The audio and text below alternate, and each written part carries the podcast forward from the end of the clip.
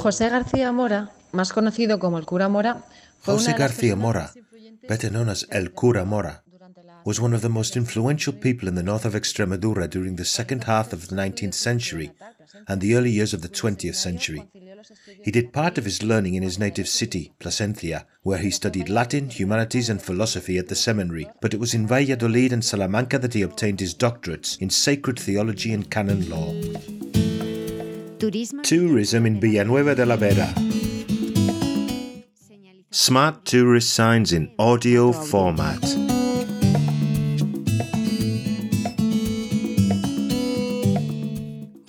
Jose Garcia Mora, better known as El Cura Mora, Mora the priest, was one of the most influential people in the north of Extremadura during the second half of the 19th century and the early years of the 20th century.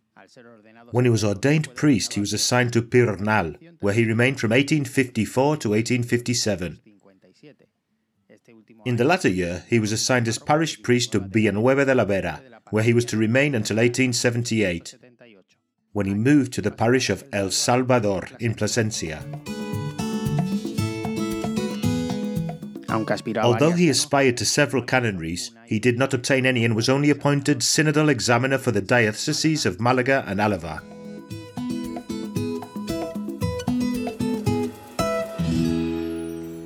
Fue escritor, historiador, político, filósofo y teólogo.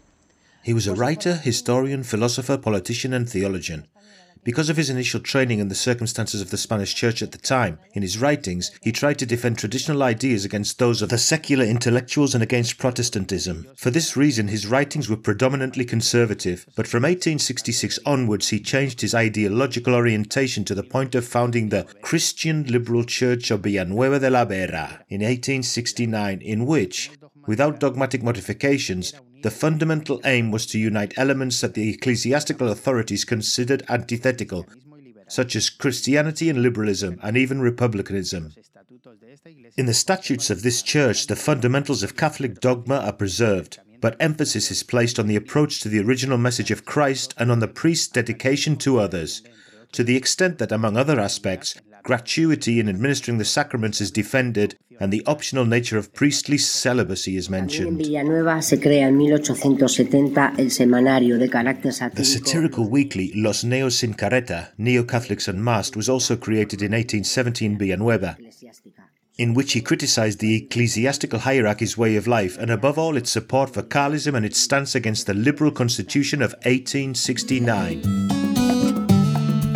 En este periodo de su vida In this period of his life, he connected with Father Antonio Aguayo, Father Cabrera, and other priests who wished to reform the Spanish Church by bringing it closer to evangelical doctrines, stripping it of the contributions of the councils, papal bulls, and pontifical documents. Due to these ideas, when the diocese was vacant, its vicar general, Don Godofredo Rosbiosca, opened a canonical process against him, and Mora the priest ended up apostatizing in November 1871. Simultáneamente en el orden político. At the same time, in the political sphere, he'd been elected as procurator in the municipal elections of 1868, and as such he carried out various public works in the town roads, bridges, the fountain in the square, and a school.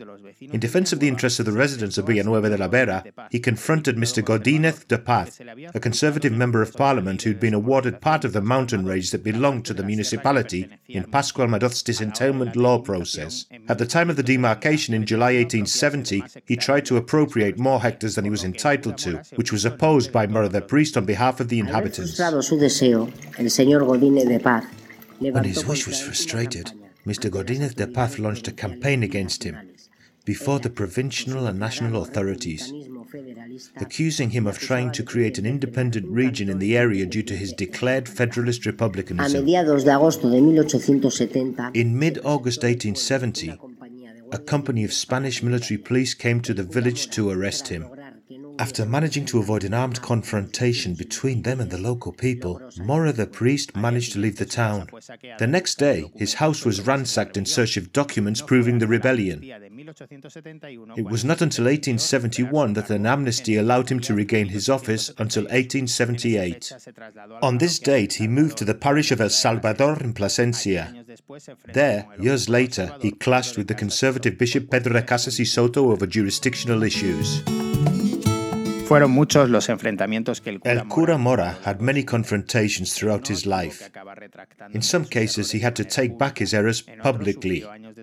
In others, he suffered years of suspension and confinement in his house, located in the main square in Plasencia, because the ecclesiastical court of Plasencia ruled against him. Later, the higher court of Toledo upheld his appeal against the bishop and ordered him to be reinstated in his functions. En sus últimos años escribió sobre In his final years, he wrote on a wide range of subjects, such as an article on music published in 1902 in the Revista de Extremadura magazine, and some research on subjects related to physics. Proof of the importance that this historical figure had in Villanueva de la Vera is the fact that he gave his name to the town's sport association, which is a benchmark for sport in the La Vera region, as demonstrated by the fact that almost all the members of the Extremadura badminton team belong to this association, and the large number of titles and trophies won by its sportsmen and women.